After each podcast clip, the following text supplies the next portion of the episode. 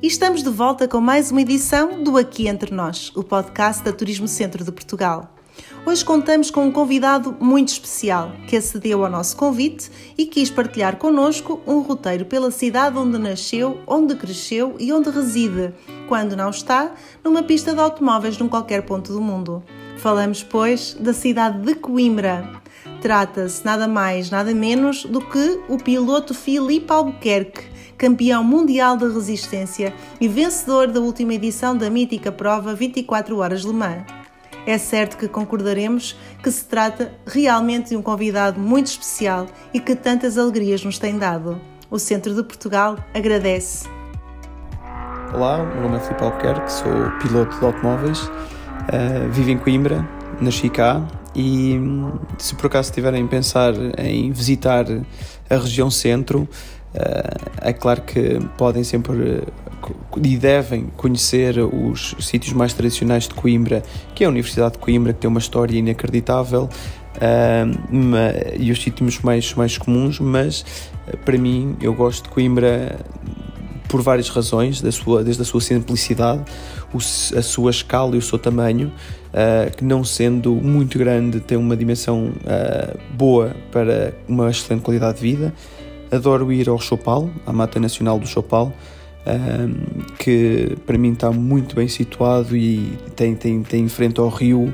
Uh, gosto muito de treinar, de correr lá e fazer o meu exercício físico e treinar para as corridas.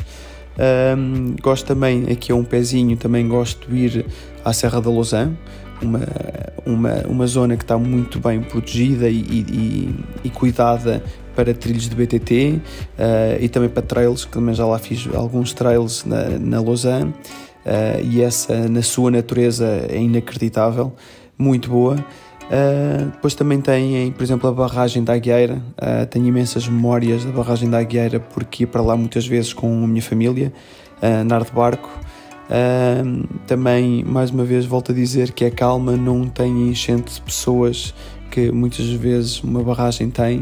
Uh, e portanto é bom para descansar, para termos uma boa calma e desfrutarmos dessa paz e ao mesmo tempo dessa água que, que não é nada fria.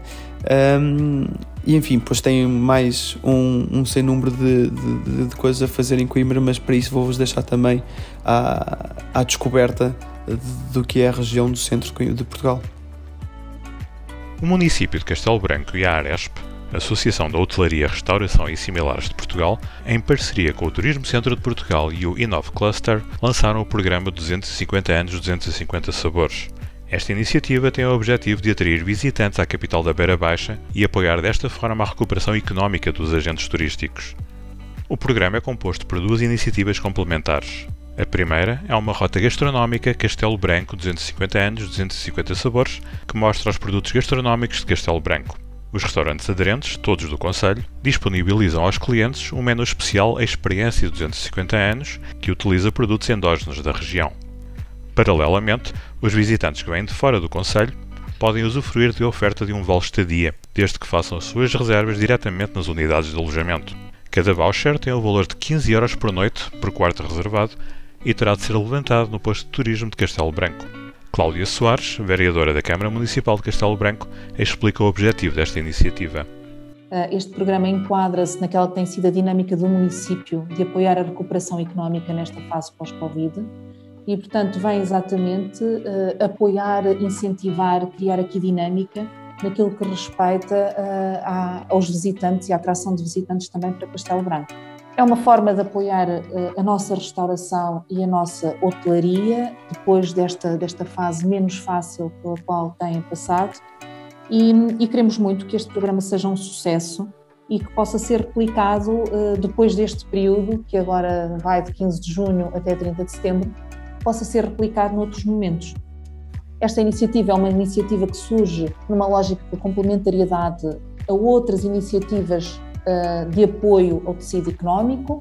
Eh, foram feitas já diversas iniciativas ligadas também à restauração, aos táxis, às empresas de serviços, eh, ao pequeno comércio, às indústrias. Isto é mais uma iniciativa de dinamização, no fundo, do tecido empresarial que nesta fase tanto precisa do apoio das autarquias. Um grupo de bloggers portugueses realizou uma visita de descoberta a territórios da Beira Baixa, a convite do Turismo Centro de Portugal. Os participantes tiveram a oportunidade de conhecer aldeias magníficas como Idenha Velha, Monsanto ou Penha Garcia, assim como as termas de Monfortinho, Penamacor, Castelo Branco, as Portas do Ródão e o Centro de Ciência Viva da Floresta em Provença Nova. E ainda a Georrota do Orvalho em Oleiros, onde visitaram obras de arte contemporânea inseridas no roteiro de arte na paisagem da Cortiçada. Jorge Duarte Estevão, do blog Lugares Incertos, foi um dos participantes e relata-nos aqui as suas impressões.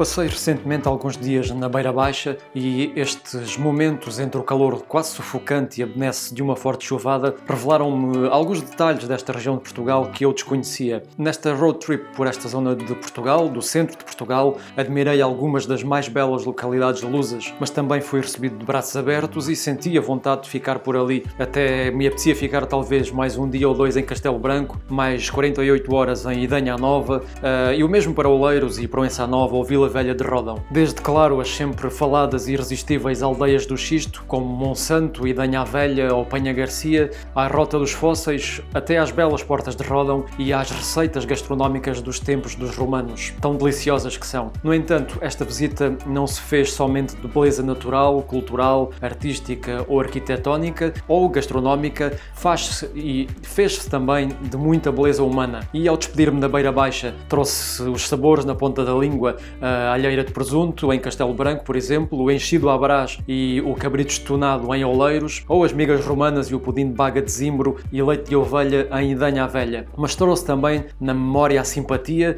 o acolhimento e o calor humano, o que para mim, aliás, não é surpresa, pois afinal de contas vivi 4 anos na Covilhã, embora não a visite há quase duas décadas. E além disto, guardo também, aliás, não guardo, trouxe mesmo comigo a enorme vontade de voltar, de explorar mais, com mais tempo, de caminhar, eh, de provar mais iguarias, de conversar, de rir e sorrir com as gentes que fazem desta região a sua casa. E trago também a vontade de ouvir quem, contra os tempos modernos eh, e teimosamente insiste em preservar tradições, em orgulhar-se dos bordados, das receitas antigas. E quem insiste em mostrar que a diferenciação do turismo pode valer bem mais do que uma obra emblemática e que essas obras emblemáticas, por muito solenes que possam ser, não nos convencem a regressar ou pelo menos não nos persuadem da mesma forma que um caloroso bom dia ou um bem-aja ou uma refeição confeccionada com alma. E são estas, creio eu, as heranças desta viagem onde estive na Beira Baixa e também, na minha opinião, que garantem o sucesso do futuro da região.